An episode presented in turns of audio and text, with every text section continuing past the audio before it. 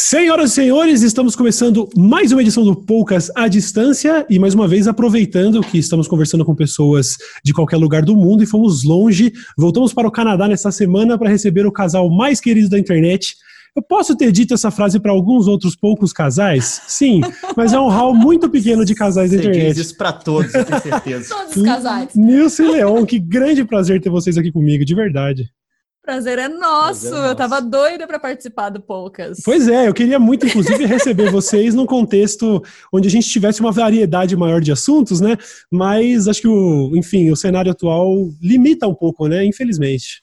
Limita bastante. Inclusive a nossa ida pro Brasil, né? Não tem mais voo praticamente. Ah, vocês vocês estavam planejando vir nos Sim. próximos dias? A gente iria pra ir, na verdade, agora, em abril. Uhum, Era É. nosso, nosso plano. Sim. E como, E- e como que tá essa situação de. Bom, enfim, vocês estão longe de, de- de- do Brasil agora, mas obviamente existem vantagens e desvantagens de estar longe daqui agora. É, como que está sendo acompanhar é, toda essa situação é, do Brasil e como está sendo estar aí no Canadá nesse momento? Olha, em termos da nossa segurança, do nosso bem-estar casal Leon e Nilce, a gente tá muito protegido, porque não só estamos no Canadá, como estamos nas montanhas do Canadá. Então, Uhum. assim, A gente mora no meio do nada. Esse é um detalhe que talvez parte da audiência não saiba. A gente mudou recentemente para o lugar na Terra do Urso. A gente tá na floresta. é, né? Na floresta. Eu vi inclusive o. Leon no, no- no Instagram saindo ag- agora há pouco nos stories na floresta. Quer dizer, vocês estão realmente. É o nosso quintal, tipo, literalmente.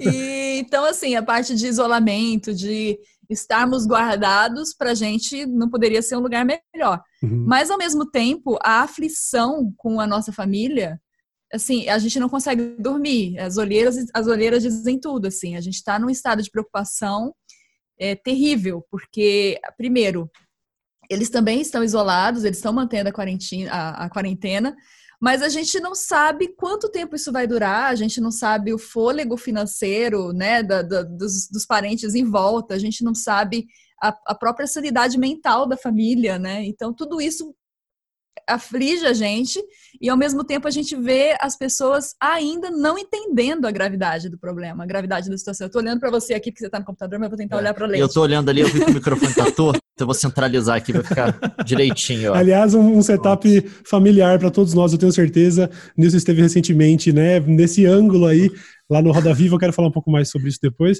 Mas, por É, favor, podem, podem prosseguir aí com o relato. Mas assim, é porque a gente tem todas as preocupações. Tem idosos na família, tem pessoas imunodeficientes na família também. É, eu, particularmente, na minha. Não, na minha E- também. É, na sua também. E aí a gente a gente está de fato preocupado com as coisas aí. A gente tentou organizar tudo que a gente podia ter organizado daqui. É, a gente conseguiu isolar a maior parte da família.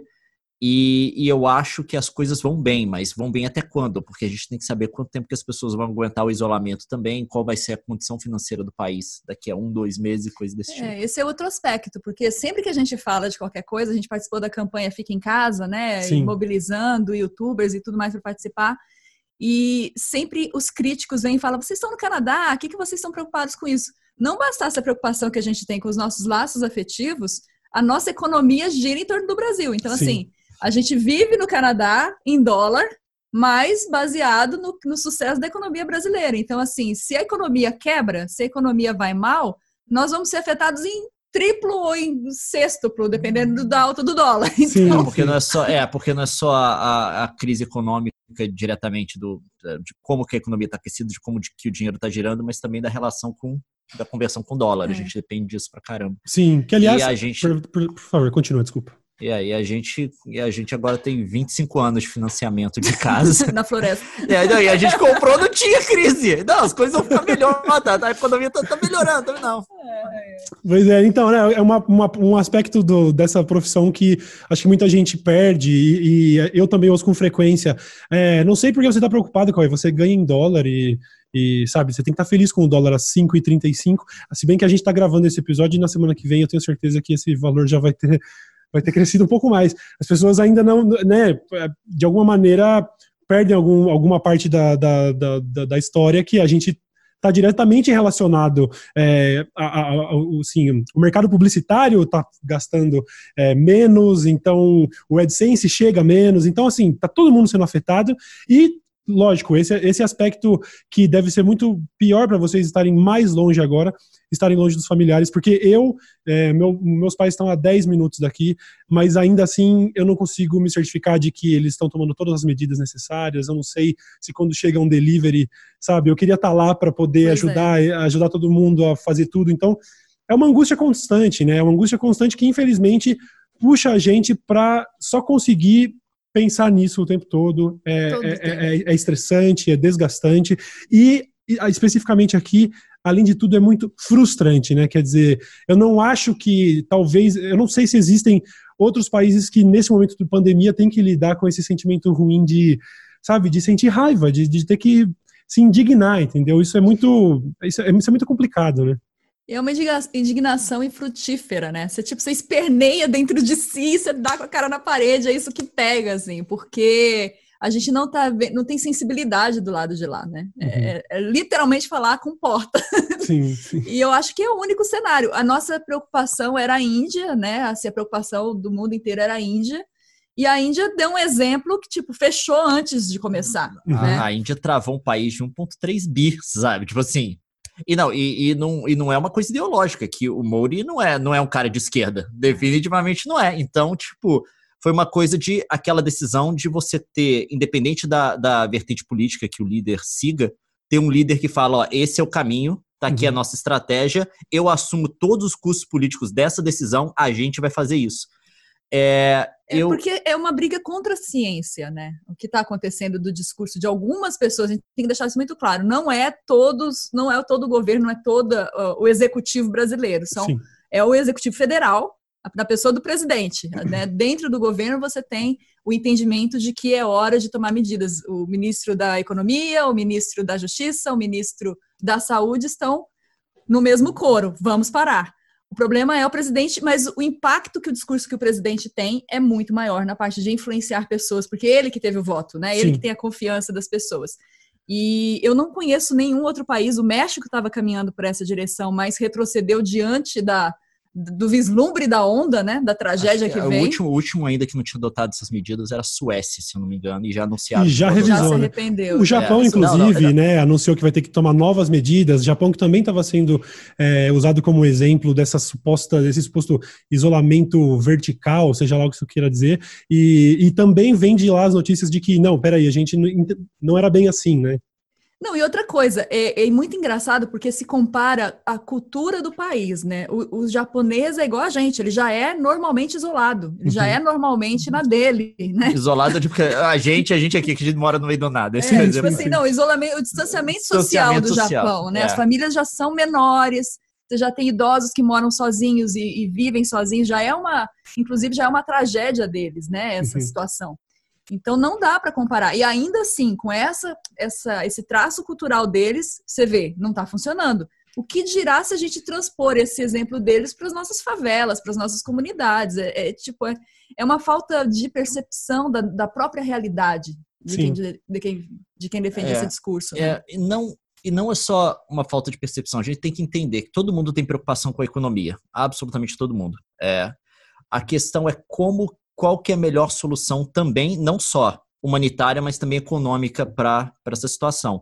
E acaba que as duas meio que se convergem. Uh, economistas, também médicos, especialistas, virologistas, enfim, uh, eles se convergiram na opinião de que a gente isolar agora, achatar essa curva, é o caminho mais rápido para a gente poder conter a crise e poder voltar depois retomando a nossa atividade econômica. Uhum. É, não, é, não é uma coisa que a economia e a ciência estão se divergindo. De, é, divergindo em relação nesse sentido. No Brasil, a gente está tendo esse debate.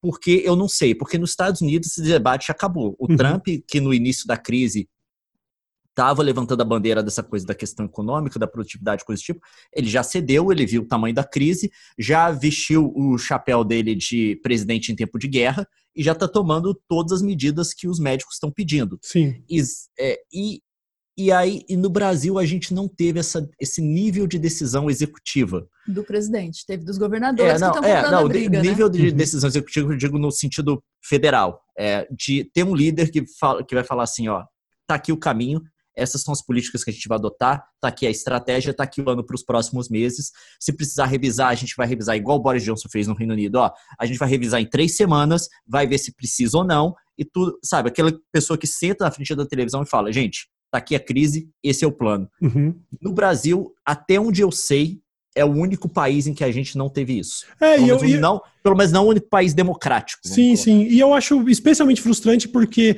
é, se você a gente acompanhou o Bolsonaro seguindo os passos do Trump é, o tempo todo, o tempo todo, e no momento mais crítico, onde o Trump anuncia é, é, medidas que são realmente de, ó, pessoal, a gente entendeu que para salvar vidas a gente precisa desse, para praticar o isolamento, vocês precisam ficar em casa. Nesse momento eu recebi essas notícias do Trump com certo alívio, porque eu pensei, poxa, Sim. Agora ele copia e tá tudo certo. Mas ele resolveu não copiar essa. Não sei por quê. Eu não consigo. Isso é o mais. É, é- é uma frustração que eu fico tentando entender. é, porque é isso. A economia, a gente já tem, tem o case, eu, eu não sei. Até onde isso pode ser traduzido para a situação atual, mas a, a gente pega aquele case da gripe espanhola e compara é, que economicamente os lugares que menos praticaram isolamento a longo prazo eles se prejudicaram mais economicamente, porque, enfim, quando você tem uma pilha de cadáveres, isso também tem um custo a médio, a longo prazo, né? Gente morta no movimento da economia, etc, etc.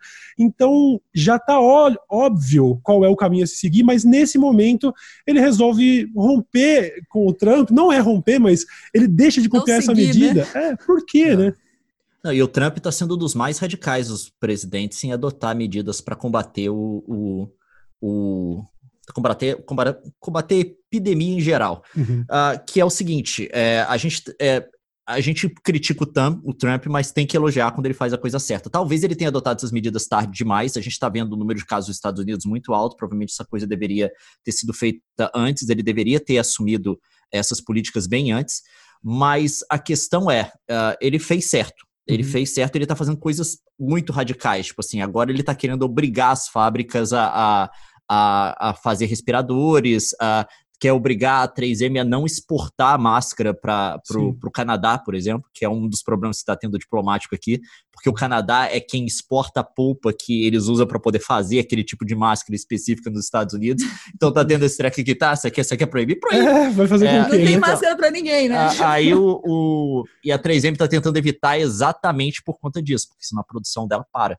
Pro Canadá, a gente não sabe É, pros outros países, É, a gente né? não sabe para os outros países, porque ela depende. O Canadá exporta muito produto relacionado à madeira e coisa do tipo para os Estados Unidos. Sim. Então, ele está tomando todas essas medidas, está sendo extremamente radical até em, em algumas coisas que ele está fazendo, porque ele entendeu.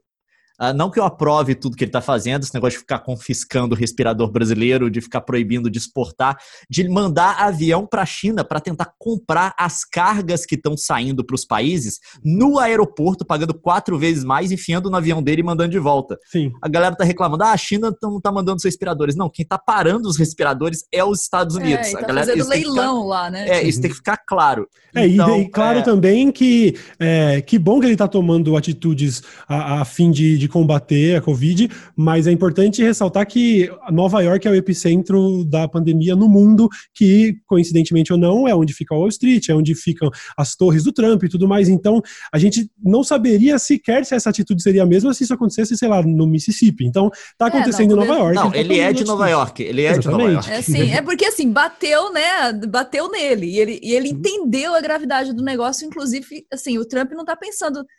eu- Assim, eu tenho altas reservas com o Trump, é, é claro. Eu não acredito que vidas apenas o moveriam, sabe? Uhum. É claro que é o interesse dele. Sim. Não, mas eu acho, eu acho que ele tem uma ilusão de querer ser. Acho que ele aceitou isso quando ele viu que ele queria ser um presidente de tempos de guerra nos Estados Unidos. sim. São presidentes que ficam marcados, assim. E ele tá vendo essa epidemia como sendo a chance dele de poder ser um presidente em tempos de guerra, contanto que ele já se gabou no Twitter da, da- do Ibope que ele tá conseguindo na televisão com as declarações dele. Que é uma Sim. coisa assim, do meio, no meio da No crise, meio ele da fez uma crise. série de tweets, tipo, retweetando, republicando coisa, falando que os ratings dele, tipo, nos Estados Unidos, a- das transmissões dele na televisão estão muito altos. Mas enfim, o Trump é outra coisa. Agora, essa pergunta de o que move o nosso, o nosso presidente a insistir num erro contra toda a opinião do mundo inteiro, não é?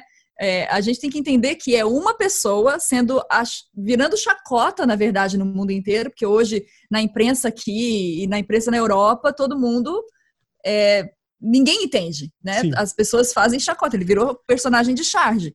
O que o move? Qual o interesse o move? É, eu não sei dizer, porque ele só tem a perder também. Sim, é, não, a popularidade não... dele despencando. A, a, a, economia não vai resistir a, a, essa insistência. E agora sim, ele me vai à televisão, é, ele vai falar com os seguidores dele que ele não hesitaria em tirar o ministro da Saúde, porque o ministro da Saúde é vaidoso. Tipo, uhum.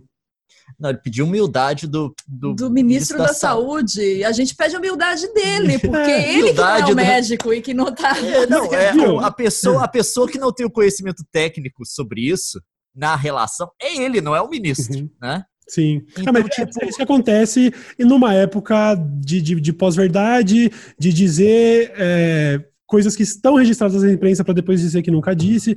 Ah, existe, é, acho que talvez a, o fator mais grave dessa crise toda é a negação da ciência e, e eu não posso evitar de pensar que talvez haja um plano maior aí, porque sabe? me, qual, né? parece que, a, que essa instabilidade poderia servir a um propósito. Me parece que a demora para liberar o, o, pagamento da renda básica emergencial é, serve a um propósito. Me parece que caos e, e, sabe, incitar o caos urbano, de alguma maneira, criaria um cenário onde ele pode é, ele... finalmente realizar o sonho dele, que, que a gente sabe qual é, entendeu? Ele falou isso, né? Ele declarou isso, que ele queria que, os, que as pessoas pedissem mais, fossem mais, né? Uhum, Querendo é. incitar a população. O povo a... deveria pedir, é. pedir a reabertura, tipo. Pedir, inflamar o povo. Isso é desenhado. A gente estuda história e o que a gente vê é um grande déjà vu, né?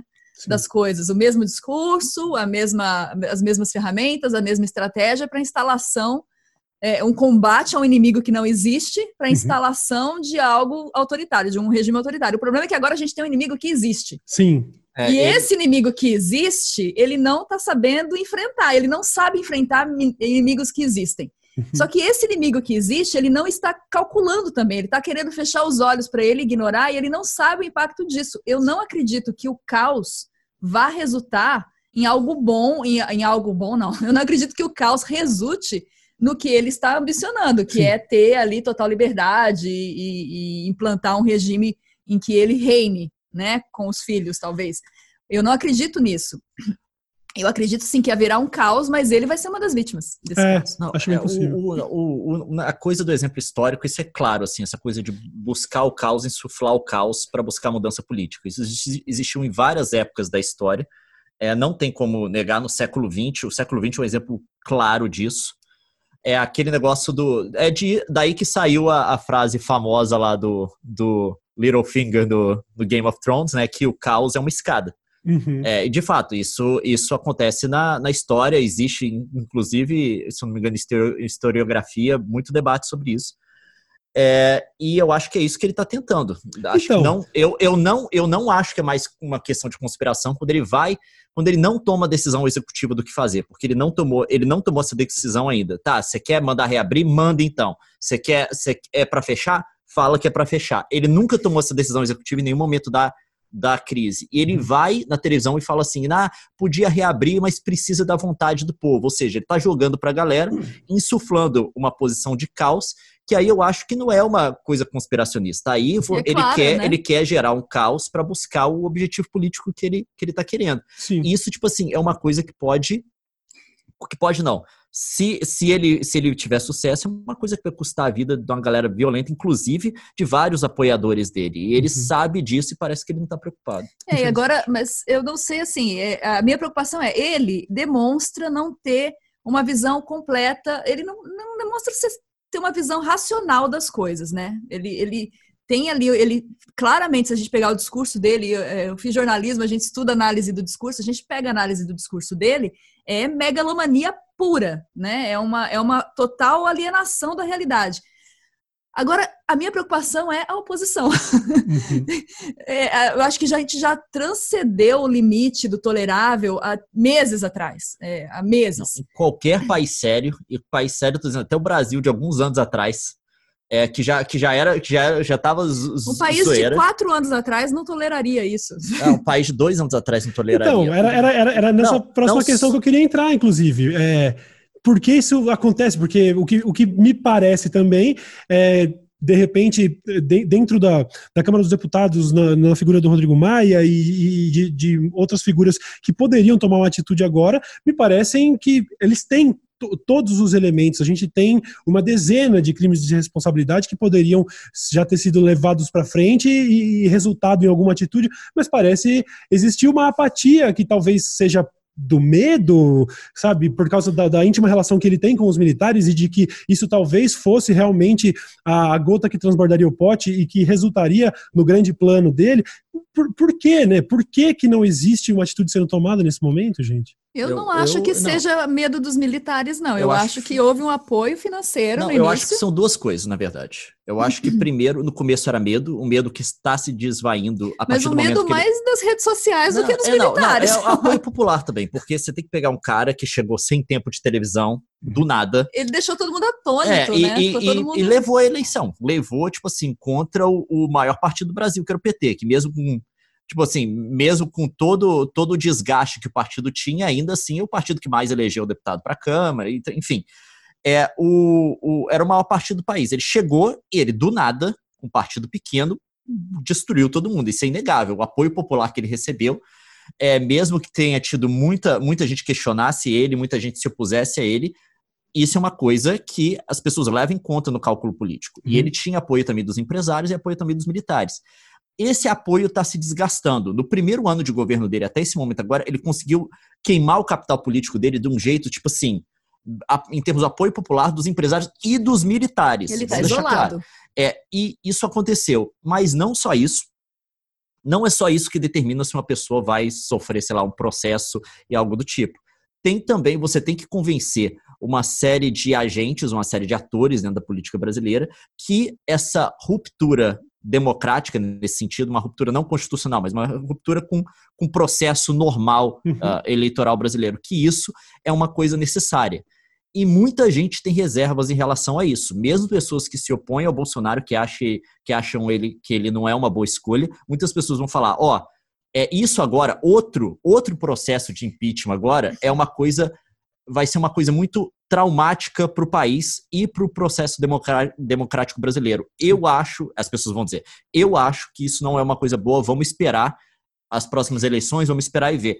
Então, eu, então isso a gente tem muito também, a gente não pode desconsiderar isso, não é Mas que... eu acho que tem uma leitura aí, é, talvez uma leitura um pouquinho maior, assim, porque tem gente lucrando muito. É, ele foi colocado ali ele não, ele não é um mago da, da, da, comunicação e da política. Ele teve pessoas que o puseram ali. Então a gente tem uma, uma elite que usa esses caras, né? A gente tem aí repetindo isso na história, o Jânio Quadros, é, ele, o Collor, que são pessoas que vêm do nada, mas eles vêm como um retaguarda que a gente não tá vendo, né? Uhum. Ali a, a, carinha, mas atrás tem um pau, uma, um poder.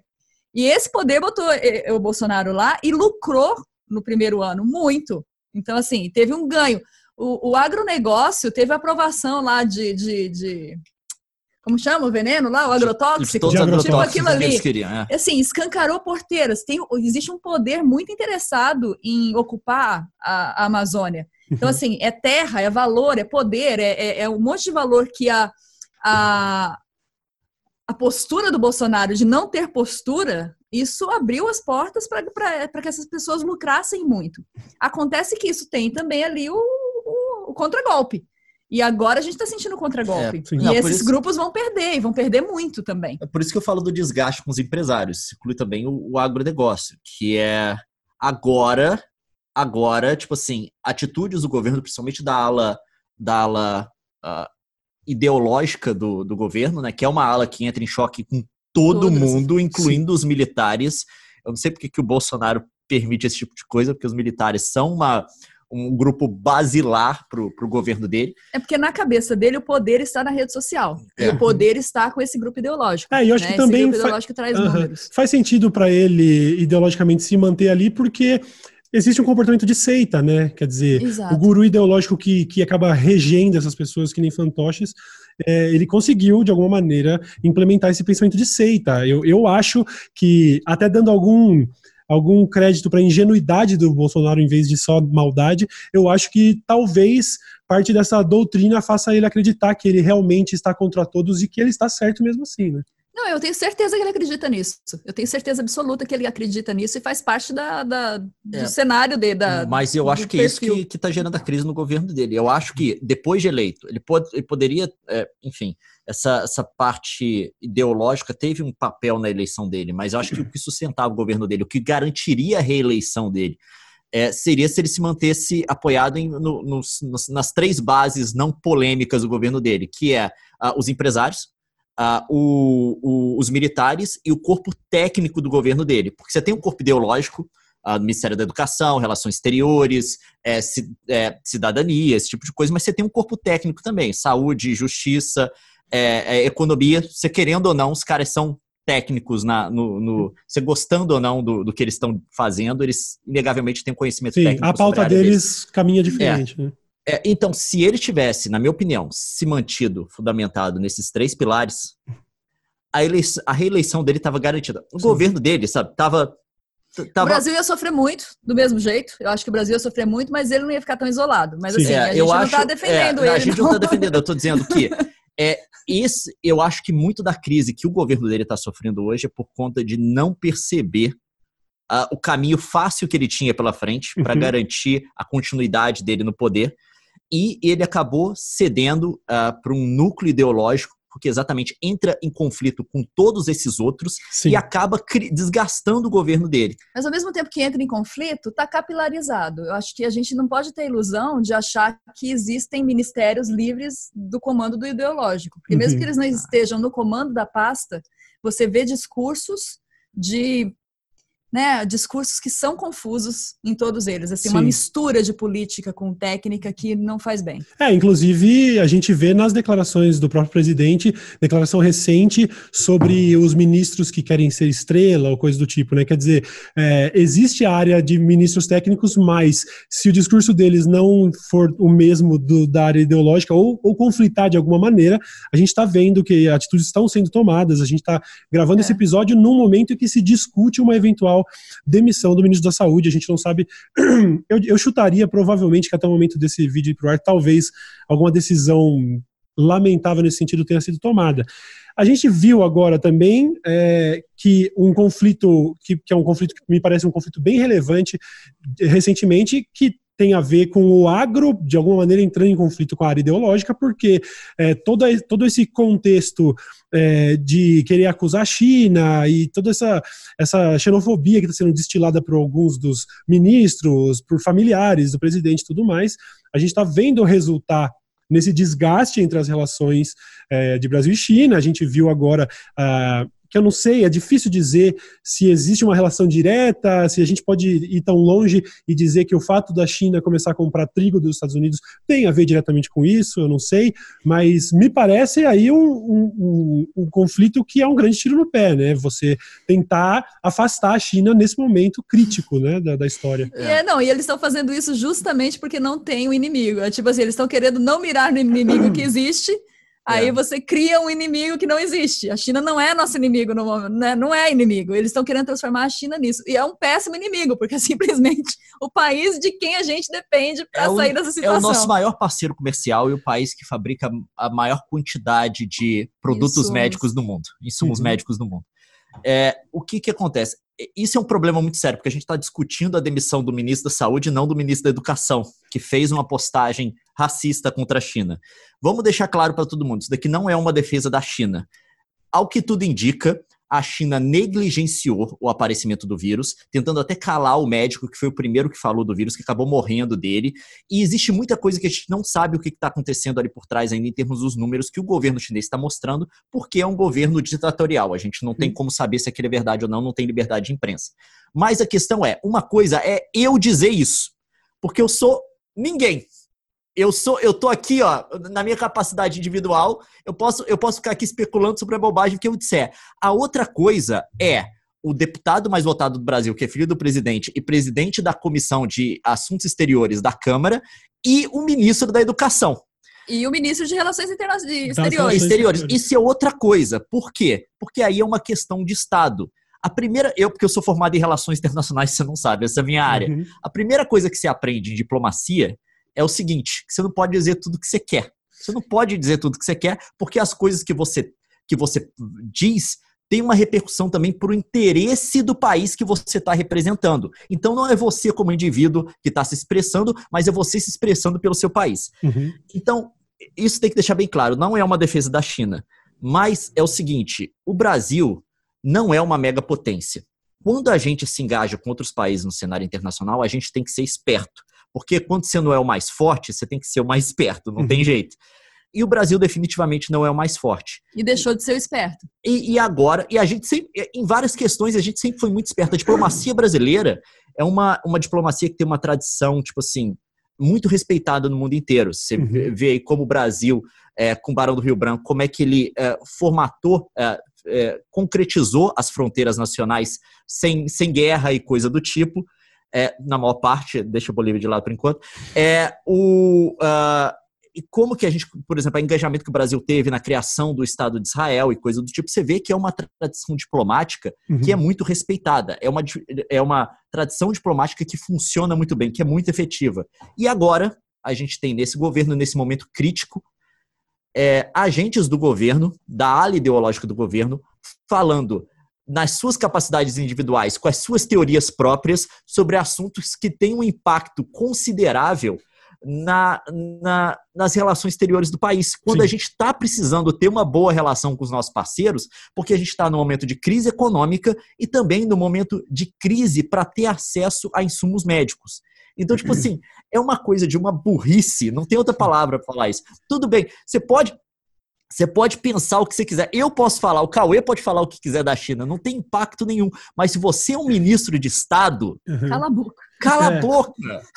É, e é um, é um, é um comportamento que, que parece é, acontecer, porque a gente, infelizmente, o Brasil elegeu pessoas que não entenderam realmente o básico sobre diplomacia e que continuam tratando o negócio como se fossem questões de briga de, de Twitter e que até o momento tiveram dificuldade de assimilar que governam para mais de 200 milhões de pessoas e não só para sua base de eleitores, né? Então a gente tem aí uma situação que para mim é completamente surreal, que parece que a gente realmente entregou grandes responsabilidades na mão de pessoas que não entenderam o básico, né? Não entenderam o básico, não, não tem competência para estar tá ali. E o lance da China com os Estados Unidos é que eles já estão em uma negociação. Todo mundo já sabe disso, né? O, o Trump fez pressão para negociar com a China. Exato. E aí, assim, em vez de tomar todos os cuidados do mundo, oferecer propostas melhores, sentar também, buscar participar desse processo, o Brasil se auto aliena e se joga na mesa uhum. das crianças. Sabe aquela situação do casamento em que você tem a, a mesa dos convidados, você tem a mesinha das crianças? O Brasil está lá sozinho. É. O Brasil está lá sozinho. É isso, sabe? Não tem outra explicação disso que está acontecendo, porque a gente sabe que o Trump gerou uma crise com a China, uma crise comercial, porque ele queria forçar a China a sentar na mesa para negociar. E uma das coisas que o Trump quer é aumentar a exportação de soja americana para a China. É, é, é, uma das, é uma das coisas que está que tá no, no, na gama de interesse. Uhum. E isso vai diretamente contra o interesse brasileiro, porque a gente exporta soja para a China também. E é um dos, é um dos se não agora assim, o que? O nosso principal produto de exportação. Então, é, a gente, a gente o, conflito, o interesse dos Estados Unidos está em conflito com o brasileiro e a gente sabe que os Estados Unidos tem, tem o porrete para bater na mesa e falar, vamos negociar. O Brasil não tem. Uhum. Então, a gente não tem o poder, a gente tem que ter esperteza. E o que, que a gente faz nesse momento? Tudo exatamente contra o que a gente deveria ter feito. Uhum. Então, tipo assim, é uma coisa que. É, é, não, não dá para explicar, porque, tipo assim, eu, eu, eu, É a minha área, tá? Eu tenho mestrado na área de política internacional, meu mestrado é, é, é Europa, tá? É, é, já é o já é uma coisa bem específica, minha, a forma, aquela coisa, formação, meu bacharelado em Relações uhum. Internacionais generalista, na, na especialização, na pós-graduação, você tem especializado numa área, em alguma coisa eu estava em Europa. Mas, enfim, mesmo assim a gente tem uma... Os processos são os mesmos, de uhum. relação com os países, os mercados, enfim. É, a gente critica ações erradas de governo, sabe? A gente vê as, governos não assumindo a postura certa e coisa do tipo, apostando em coisas que não dão certo mais para frente. Tipo assim. Só que o que está acontecendo no Brasil é uma coisa assim, que não é errado, que não é uma coisa de se criticar. Talvez essa não tenha sido a melhor escolha. É uma coisa assim, parece que o cara pegou cocô e tá passando no rosto, sabe? É uma coisa que eu nunca vi. Não, coisa- ninguém nunca viu. Eu nunca É vi. inédito, Eu, não eu, existe. eu, eu, tipo assim, eu, eu estudo esse treco desde que eu tenho 18 anos que eu entrei na faculdade. Eu, eu nunca vi, sabe? eu Não não há caso notícia. parecido, né? Uhum. Eu não tenho notícia. Alguém. Talvez, assim, é, Rainha Louca, sabe? Alice no País das Maravilhas, Rainha Não, Louca. Nero, sabe? Calígula. É, a gente, a gente tipo, espera nós que o desfecho seja o mesmo de Alice no País das Maravilhas, então. É verdade, a, a- a verdade é que eu- a gente fica frustrado em tempo integral, mas tendo que pensar, isso é um plano maquiavélico ou é imbecilidade pura na sua, né, na sua essência? Chega Não. num ponto que a gente não tem como discernir, não é? Pois Não, é. Porque assim, Não, tipo, não, eu, eu ainda entendo, por exemplo, o que, que o, o Eduardo Bolsonaro tentou fazer, que ele está tentando promover uma, uma teoria contra a China, porque isso apela para a base dele, coisa do tipo, é assim que você mantém o grupo, principalmente se você é deputado, você tá... precisa ser eleito, é, né? Você precisa ser eleito de novo, mas o deputado, Uhum. assim, você não precisa apelar para todo mundo, você precisa apelar para um número, um grupo X de pessoas que vão te reeleger. Sim, que é Ah, o é um histórico. o, executivo. o histórico da família Bolsonaro é basicamente É, é. isso. Eu entendo, eu entendo totalmente, e ele está promovendo essa teoria, ele até colocou em termos de como a teoria está sendo proposta. Uhum. É, agora, o Weitraub. Também quer ser Não, candidato. não, não, não é ser candidato. O, ne- o jeito que ele colocou, tipo assim, ele colocou um insulto racista, que é o fato do chinês não conseguir falar o, a- o R direito, né? Ele trocar o R pelo L. Quem é falante nativo de chinês, não fala outra língua, normalmente tem muita dificuldade para falar o R, eles acabam trocando. Se você já se perguntou por que, que lamen chama lamen na China e ramen no Japão, é porque o japonês não fala o L, L e, o, e o chinês não fala o R. Uhum. É, ele pega e faz um insulto que é um insulto racista, não tem como colocar de Sim, outra forma. que Aquilo lá ofende- é um insulto é, racista. Que não E não- ofende o governo chinês, isso ofende o, A a- China. o- é, mais do, de bilhão de chineses que existe com É, e, ofende os chineses. Tipo assim, pra que ofender os chineses? Tipo assim, o governo da China, não sei se você sabe, não é todo chinês que aprova o que eles estão fazendo. Não é um governo democraticamente eleito. Uhum. Não tem como você pegar. Isso ofendeu o povo de Taiwan, que é contra o povo da China. Isso ofendeu os chineses que moram no mundo inteiro, sabe? Uhum. Isso você pode ter completa certeza tá circulando em todos os meios sociais dos quais eles fazem parte. Você pode ter certeza absoluta, porque na China mostrar isso até na televisão. Então, tipo, é, é uma coisa que não faz sentido nenhum você fazer. Tipo assim, até eu, eu entendo até a lógica louca do Bolsonaro, do Eduardo Bolsonaro de fazer isso. Mas o Uhum. do Vai, Valtraub é uma coisa. Vai, Weitraub, esse é o nome Uhum. dele. O Weitraub é uma coisa. Eu sou, mas eu sou, eu sou, Não, é. Eu sou obrigado a insistir de que isso é um reflexo do comportamento de seita, que é uma seita que prega basicamente, além de todas as teorias conspiratórias possíveis e imagináveis, ela prega o modus operandi de fazer valer ali o- as, as teorias deles é de destruição de adversários por meio É. de xingamentos chulos, por meio de, de, sabe, de querer desmerecer, envenenar a fonte, etc, etc. É uma espécie de. Eles acreditam realmente na- nas- nessa suposta guerra ideológica e que para destruir os comunistas vale absolutamente tudo, inclusive uma pessoa com cargo diplomático sendo xenofóbica contra o nosso maior parceiro é, comercial, entendeu? Eu sou Eu obrigado. acho, eu acho que Eu tem, eu acho que tem esse, esse viés é, patológico, mental mesmo. Eu acho que, que tem, e porque não tem outra explicação, não é racional, não traz, você não vê a pessoa calculando o lucro que ela vai ter daquilo, né? É um tiro no pé do país e ele está se comprometendo. Historicamente, ele está colocando o nome dele na história desse jeito. Então, assim, a pessoa tem que estar um pouco, tem que estar bem perdida na, na realidade. E sim, eu acho que esse fator de seita é, é o que mantém o Bolsonaro lá. É o que mantém esse grupo lá. A gente tem uma parcela da população envolta nessa no conspiracionismo, no obscurantismo que circula pelo WhatsApp, né? O WhatsApp parece artéria por onde passa esse veneno e as pessoas é, assustadas numa situação de crise, o medo tende a aumentar, as pessoas tendem a ficar ainda mais desconfiadas, mais na defensiva, o que torna o terreno ainda mais fértil para fake news e para esse processo todo de, de contaminação. O único antídoto é a educação, não tem jeito, e o governo não vai se mover nessa direção, muito menos agora. Então, a gente está num momento em que, se houver adultos na sala, essa intervenção precisa ser agora. Ela precisa ser rápida e ela precisa ser cirúrgica, né? A gente, eu não entendo essa demora em se tomar atitude. Eu entendo os medos, eu entendo os riscos, mas eu não consigo ver o Brasil sobrevivendo a mais dois anos disso. Sim, sim. Eu acho que o, o Leon falou muito bem ali sobre não haver talvez um interesse no, no impeachment, porque talvez o custo disso para a democracia, para todas as nossas estruturas fosse muito maior, mas eu acho que sim, a gente chegou num ponto em que a balança, sabe, pendeu para outro lado. Você me desculpa, mas o prejuízo de ter uma instabilidade na democracia e o país parar para mais um impeachment, ele, ele o, o, é um problema menor do que manter um presidente que nega a ciência durante uma pandemia que vai custar a vida de muita gente, né? E assim, daqui a pouco a gente não vai estar tá falando de impeachment. Eu acho que assim, nós vamos falar de crime contra a humanidade, uhum. crime contra o povo brasileiro. E aí a, a, a, é caso de polícia mesmo, sabe? Não é uma crise só política. Uhum. A gente vai entrar em caso de, de, de, de crime, Sim. né?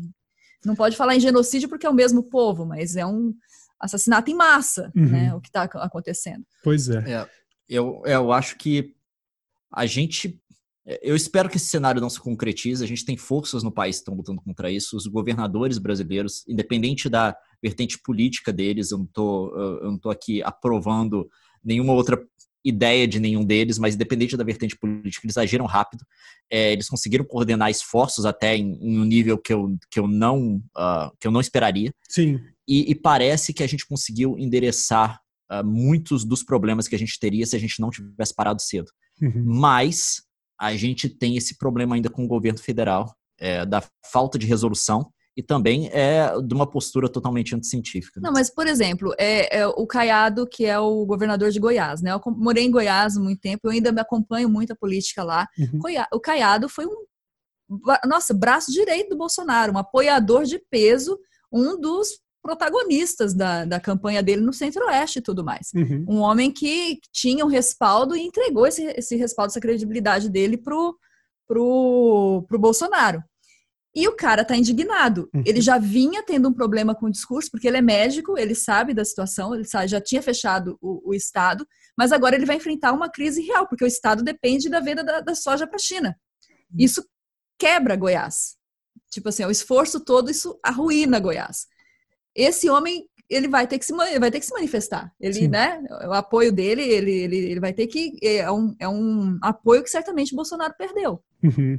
Isso, é, assim, é, isso de alguma maneira, não, não com relação à soja, mas essa ruptura também se refletiu em vários outros estados. A gente, eu também acompanho o Dória, por exemplo, que em começo de em campanha presidencial Bolsodória, era né? Bolsodória e também eu acho que existe um limite do que é do que pode ser política, mas quando a gente está colocando vidas em jogo, sim, se a escolha for de prejudicar a economia, ainda que isso custe de alguma maneira popularidade política ou tudo mais, eu acho que é nesse momento que a gente consegue de alguma maneira enxergar a humanidade de alguns governantes, né, de entender sim. que medidas drásticas e, precisam e é incrível, ser tomadas. Porque assim, o patamar de, de comparação ficou tão desnivelado que pessoas que não seriam, que não receberiam nosso voto de jeito nenhum e que receberiam campanha contrária começam a se tornar verdadeiros estadistas diante dos nossos olhos. Uhum. Porque, é. a barra tá tão embaixo, a barra tá tão embaixo que, tipo assim. É. é. Agora, assim, esses, eu queria falar, esses governadores foram eleitos, eles têm o poder do voto também. Né? A mesma força eleitoral que elegeu o Bolsonaro elegeu esses governadores. E unidos,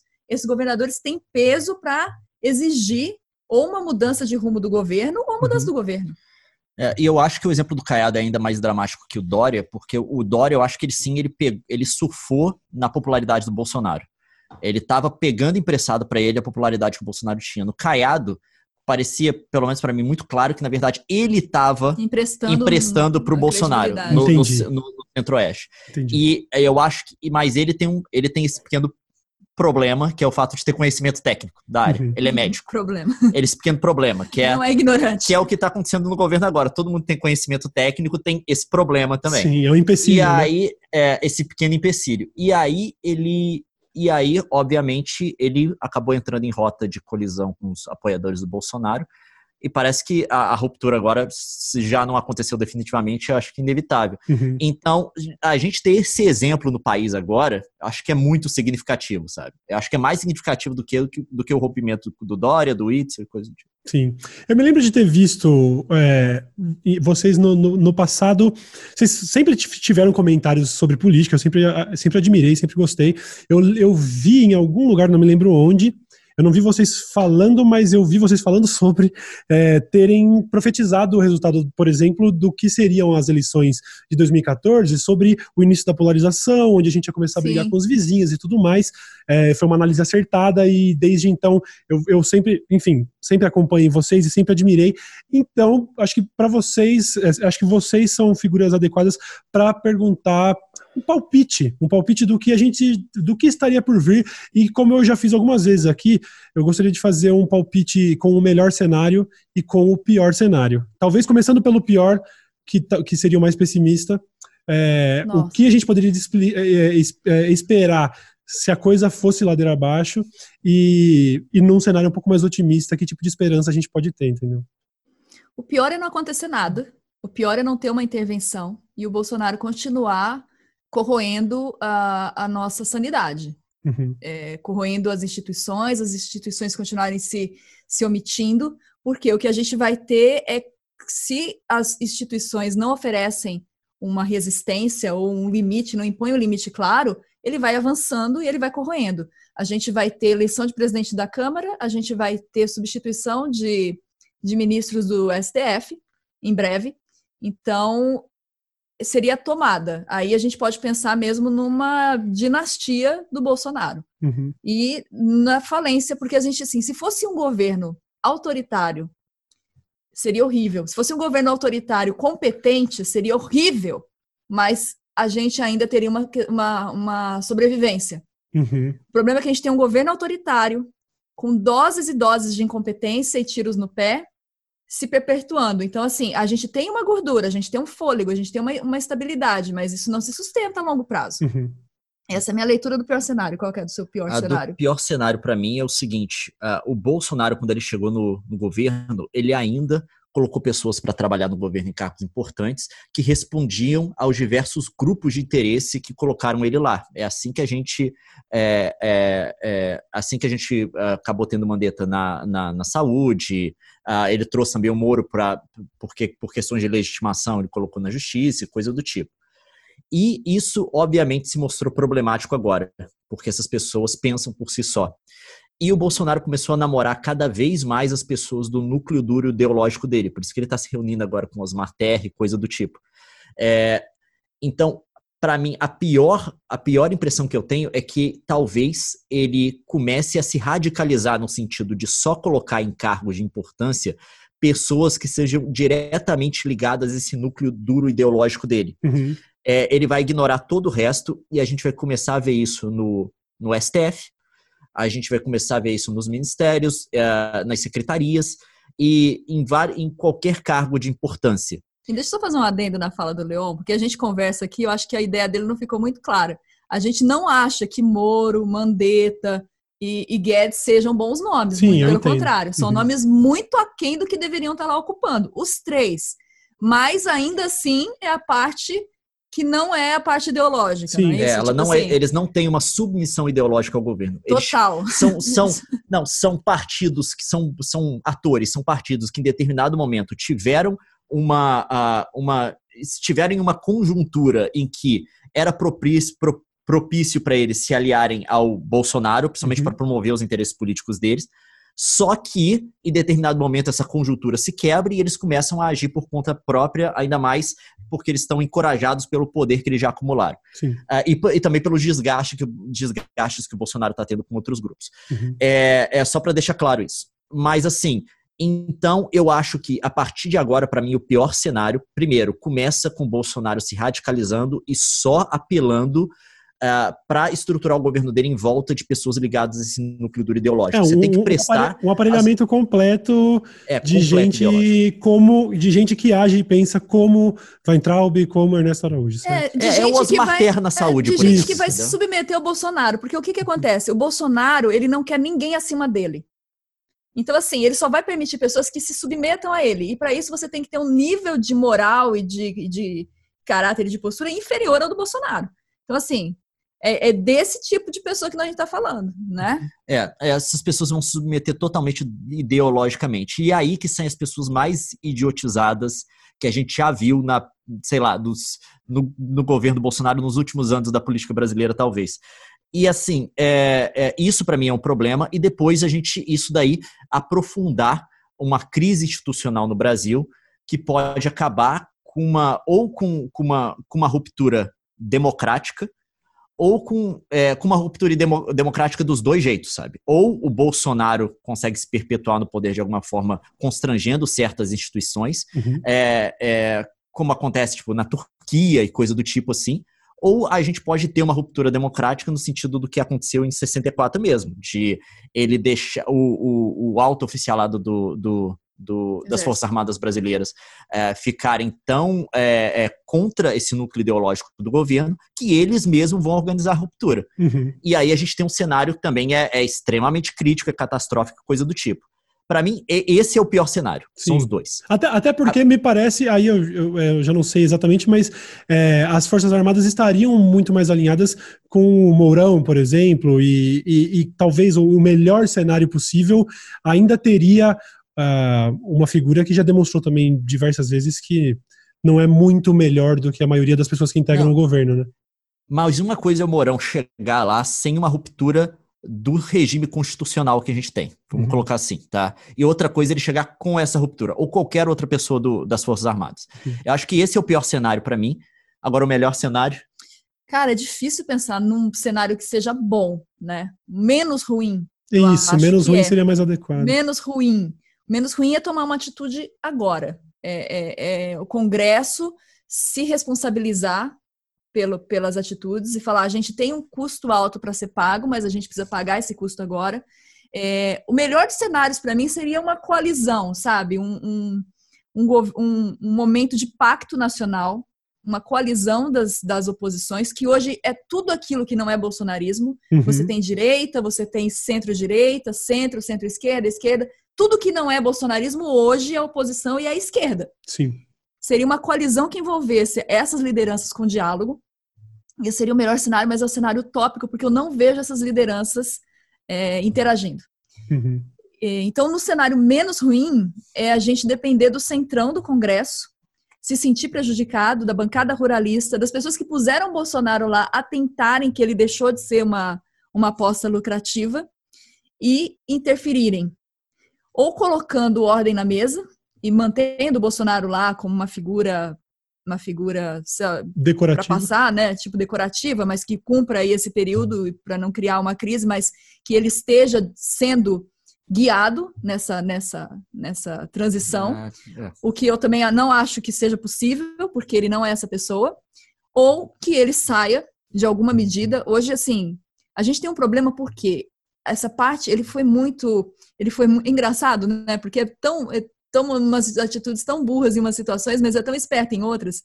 Ter rompido com a escolha do Procurador-Geral da República, não aceitado a lista tríplice, colocado alguém dele, uhum. deu para ele uma blindagem que hoje, assim, a gente não. Ele, ele teria que responder pelos crimes que ele está cometendo. Ele tem cometido crimes de responsabilidade a rodo. E a gente não vê o Ministério Público Federal tomando qualquer atitude nesse sentido. Uhum. Então, assim, isso já é um efeito da, dessa capilarização ideológica das, das instituições. Então, assim, romper isso é muito complicado. Tá vendo? Você vai pensando numa solução, você rompe com a realidade, você bate na realidade, Sim. você fala, não dá, é impossível. O cenário ideal, o Ministério Público tomar uma atitude tem, sabe, é, esse, esse, presidente, ele, eu não sei se ele passaria, eu não sei se posso falar isso, mas tipo assim, eu tenho dúvidas sobre a sanidade do presidente, uhum. dúvidas reais. Então, assim, já se aventou sobre isso, já se falou sobre isso, mas tirando essa questão que é totalmente técnica, médica e tudo mais, é a questão de crimes de, de responsabilidade. Isso teria que ser julgado agora, antes que Seja tarde. a irresponsabilidade causa um efeito muito pior. Então, no melhor, nos pior do cenário, no menos pior dos cenários, seria a gente tomar uma atitude agora, Bolsonaro ser removido. Por quê? Se ele for removido pela democracia, se ele for removido pelos processos institucionais, isso dá um certo respeito e impõe limites para o sucessor. O Mourão chegaria falando, não, pera lá, ele não fez direito, ele saiu. Você uhum. entende? É outra pegada, é, outra, é outro posicionamento. Haveria um respeito ali às normas democráticas. Então, esse é o meu sonho, na verdade, né? Uhum. Eu acho que. Eu vou ser muito xingada na internet agora, depois disso, mas assim, gente, eu queria tanto ter. Tá, quando a gente falou sobre a polarização em 2014, eu queria tanto ter errado. Eu queria tanto ser uma pessoa que estava sendo alarmista, que estava uhum. sendo catastrófica, e a gente não foi. Que é, não, que é, base, assim, que é, basicamente o sentimento atual, né? O que eu mais quero é, é tá errado. Está é, é, tá sendo apenas histérico, é tá apenas equivocado. O que, o que eu mais quero é que essa, esse comportamento aparentemente lunático do presidente seja o correto. Tomara. É, era o meu sonho se ele fosse o certo, porque ele que é o presidente, não sou eu. Eu posso falar qualquer coisa, não tem problema. É. Não, para mim, o melhor cenário é, é, é difícil de pensar no melhor cenário. Acho que o melhor cenário seria. Eu não sei se eu sou tão. Uh, uh, eu, não, eu, eu tenho minhas dúvidas de como que um processo de remoção do presidente aconteceria. Eu acho que seria duas coisas. Primeiro, acho que um processo de impeachment, seguindo o trâmite é, do. do é, seguindo o trâmite constitucional, o trâmite legal, não seria tão uh, dramático, não seria tão traumático como uh, os piores casos, você ter uma quebra democrática, e a gente poderia resolver muita coisa no país, porque a gente pode ter. Você pode não concordar com o Mourão, mas você tem que concordar que pelo menos ele é um adulto, né? Uhum. É, coisa que a gente não pode dizer desse presidente. E uh, não só isso, mas eu acho que talvez que é, que é, o que vai acabar acontecendo no fim das contas. Vai ser um, uh, um cozimento do presidente com o tempo e, e também uma organização das forças políticas nacionais para que ele não tenha o capital político para poder remover as pessoas do poder que ele quer remover. Então a gente vai continuar com essas pessoas sentadas no ministério e o que a gente vai ter no país, na prática, vai ter um, um processo de descentralização do poder, uhum. que vai ser basicamente Uh, esses agentes uh, estaduais que a gente está vendo agora, os governadores e coisas do tipo, vão ter uh, muito mais autonomia, muito mais poder do que jamais tiveram, porque eles vão começar a negociar diretamente, como já estão negociando, com o Congresso Nacional para gestão de coisas no país. O presidente vai passar a ficar cada vez mais isolado. Eu não sei como é que o Bolsonaro vai reagir em relação a isso. Talvez o exército consiga acalmar ele no sentido de. porque o exército é capaz de, de fazer a ameaça que ele teme, né? Uhum. É, fica quieto, senão. Uhum eu acho que uh, o que vai acabar acontecendo vai ser exatamente isso. A gente vai, vai ter um presidente cada vez mais uh, figurativo e uma, um processo de descentralização do poder no país até as próximas eleições. E aí a gente, esse processo de descentralização vai ser promovido pelo Congresso e pelos agentes estaduais e governadores e vai ser, até onde eu imagino, é, apoiado, inclusive pelo Exército, pelo, uhum. pelas Forças Armadas Brasileiras, aqueles que vão manter o presidente em xeque. E aí a gente vai ter esse cozimento do presidente até chegar nas próximas eleições e outra pessoa vai ser eleita. Só que aí que... com ele vamos ser cozidos todos. É, não, com ele. Não, porque no, no, no, Brasil é assim que a coisa acontece, tá? Vai ser tipo assim. Evitação de conflito. Não, não é, é, é, Vai ser. Eu acho que eu acho que é isso que vai acontecer. É, uhum. É, se você Levar aí é uma a presidência que... no banho-maria até 2022. É, só que aí vamos ser todos nós, não, vamos sentir a panelinha esquentar. É, se você é uma pessoa que sempre defendeu descentralização de governo, o pessoal aí meio ANCAP, coisa do tipo, que gosta de um governo que tem uma união central fraca e tem um poder local mais forte, não, não é ANCAP, assim, qualquer pessoa que gosta de um governo descentralizado, federalista, sei lá qual nome se dão para essas pessoas, uhum. acho que vocês vão ter um, um cenário que vocês vão aprovar no país. Qualquer pessoa que espera um governo central forte para tomar as decisões necessárias e poder guiar o país numa direção que não permite que os estados se destoem e, e, e outras forças do país puxem ele para para o lado que quiser, uhum. uh, eu acho que essas pessoas não vão gostar muito do cenário. Nossa, eu queria tanto que você tivesse errado e outro certo, mas tudo bem. eu, acho que, eu, eu, acho que isso vai acontecer, acho que isso vai acontecer. É, eu acho, acho pior, pior que eu gosto, eu gosto dos dois argumentos, acho bastante plausíveis, prefiro o da Nilce, mas acho, acho, que, acho que o do, do Leão tem um não, pouco... Não, eu tô dizendo que eu prefiro, eu tô dizendo que eu acho não, que vai acontecer. Não, sim, aqui, aqui sou eu apenas. É, eu queria já caminhar para o final do nosso papo, é, falando um pouco sobre como eu, eu, acho mega admirável que vocês tenham se posicionado. Eu tenho visto, inclusive, é, que de, diante dessa crise pandêmica, eu vi algumas figuras que nunca tinham comentado nada relacionado à política, re resolvendo sair do armário de alguma vez, de vez, porque a situação era extrema demais para a gente conti continuar em silêncio, mas vocês fazem isso desde antes, não é de agora. É, eu, eu já, já acompanhei em outros momentos vocês se posicionando. Eu queria saber é, é, de como que tá esse feedback com relação a ao ódio dessas pessoas. Eu, poxa, a Nilce teve agora na bancada do Roda Viva, é uma exposição gigantesca. Eu imagino que exista toda uma base bolsonarista promovendo ataques e tudo mais. E obviamente, tentar finalizar, pelo menos num tom otimista, é, uma palavra sobre a importância de estar tá posicionado nesse momento e de não ficar em silêncio, não ficar imparcial em cima do muro, entendeu? É, é, tem, liga um clique, né? Eu acho que assim, eu tô, tô bem exposta, eu tô mais exposta que o Leão porque eu sou mulher. Então, assim, eles, é, as pessoas, essa ala bolsonarista, eles escolhem né, e, e, ataca a mulher sempre. É, é... é engraçado isso, é porque aqui a gente pode tirar a média em casa. É. é Somos o, dois. É, a gente pode tirar a média dos dois. Ah, quando a gente fala qualquer coisa, quem recebe uma quantidade de ataques, tipo assim, a, eu não sei se é por ser mulher, eu, eu, eu vou supor que seja, eu vou assumir que uhum. seja, tá? É, mas a Nilson recebe muito mais ataques do que eu. Tipo, uns 70%, assim, é mais. Mas o que que acontece? Eu acho que de tanto esses ataques acontecem, é, é difícil falar isso porque a pessoa, ah, tá, tá mentindo, mas, ó, diante de Deus, tá? Com toda a sinceridade do mundo, não me afeta.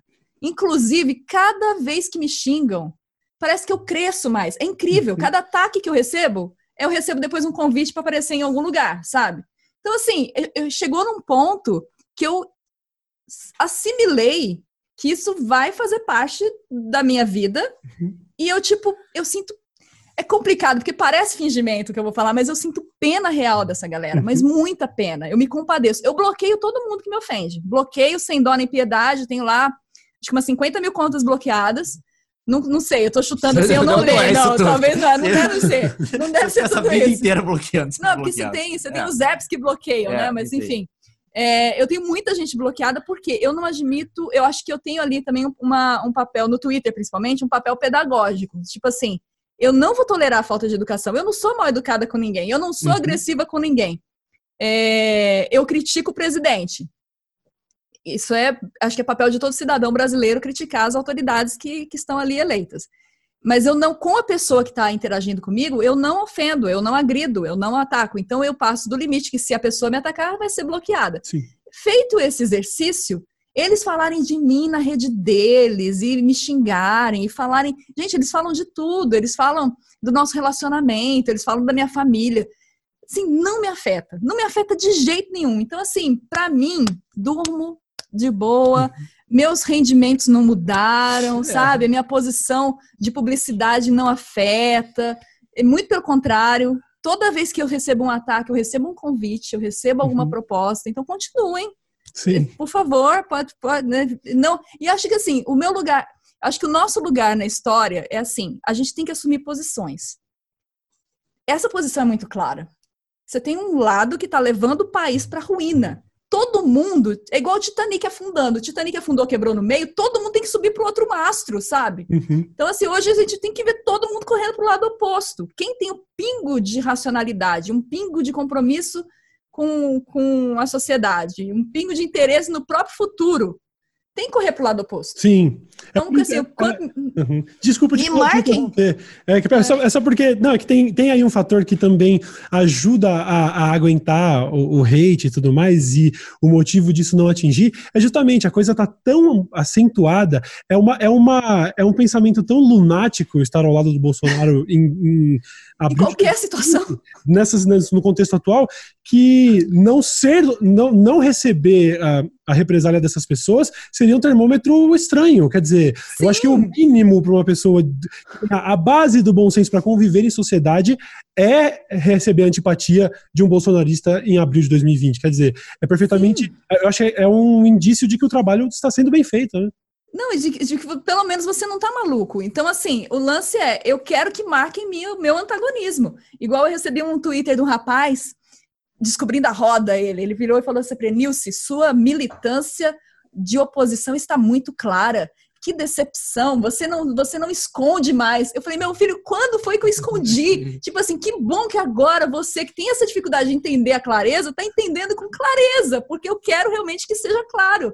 Eu sou oposição a esse governo. Então, assim, nós somos, né? Então. É, o, a, a gente. A questão é que pelo menos pra gente, a gente tá vendo, porque a gente começou a ser atacado desde o começo, que a gente é. era. era Antes são, tá, é, são, são, uhum. a gente, nós somos seguros que tem al, al, alguns. Uh, uh, uns, entidades que as, pessoas, que, que, as pessoas que acompanham na, na, internet, a gente não é tão grande quanto algumas que existem por aí, mas a gente hum. tem, tem um número. E a gente começou a se opor muito cedo a, a, isso, mesmo a, antes na eleição e coisa do tipo. Desde 2014 é. a gente fala contra esse grupo. É, uhum. e aí a gente, a gente tem visto os ataques e o que encoraja a gente é que a gente vê a quantidade de pessoas atacando e esse número tá ainda assim, ó. Decaindo. Tipo assim, porque Sim. a gente começou muito cedo, quando esse governo tá bombando, quando ganhou a eleição, quando a galera. E, tipo Pessoas tipo assim, que xingavam a gente por ser oposição ao governo, hoje são oposição ao governo. Uhum. É, tipo assim, não, a gente. E tem inclusive personalidades que já retuitaram a gente criticando e coisa do tipo, e hoje tá todo mundo sendo atacado pela mesma galera, porque em algum momento a ficha caiu. Sim, acho sim. que pra maior parte das pessoas, quem não caiu ainda, acho que não cai mais, mas enfim, para todas as pessoas que podiam cair, a, para as quais a ficha podia cair, já caiu. Então, tipo assim, ao meu ver, é, eu não. Sabe? Uhum. É, é, é, tipo. É, não, recentemente a gente tem uns marcos assim, coisa que a gente não fazia. Por exemplo, a gente tem o canal Coisa de Nerd, que é basicamente para informação e entretenimento. A gente fala de uhum. tecnologia, fala de várias coisas. É um canal que a gente tenta fazer meio info, infotainment, que eles chamam, misturar as duas coisas e tal é, é, é, um canal no qual a gente nunca trouxe, para o qual a gente nunca trouxe tópicos políticos, assim. É, a gente normalmente não traz. E recentemente, é, encorajado por tudo que está acontecendo e também por sentido de, uh, de dever, porque é o nosso canal que atinge a maior quantidade de pessoas, a gente trouxe um, um vídeo sobre o tema do Covid e tal. Uhum. Uh, e assim, o vídeo teve uma repercussão muito boa. A gente não viu a resposta negativa nem para qual a gente estava se preparando para ter, sabe? E aí uh, a gente vê que como a situação em que está essa esse apoio do governo nas redes agora. Obviamente, eles, uh, eles controlam, assim, tem alguns, algumas sessões que ainda tem um, uma quantidade de pessoas grandes, assim, organizadas, uhum. para poder atacar pessoas que se opõem ao governo e tal, tipo no Twitter. Só que você tem que pensar, o Twitter não é o Brasil. Acho que nas últimas estatísticas, eu não sei o número agora, 14% das pessoas que usam o Twitter.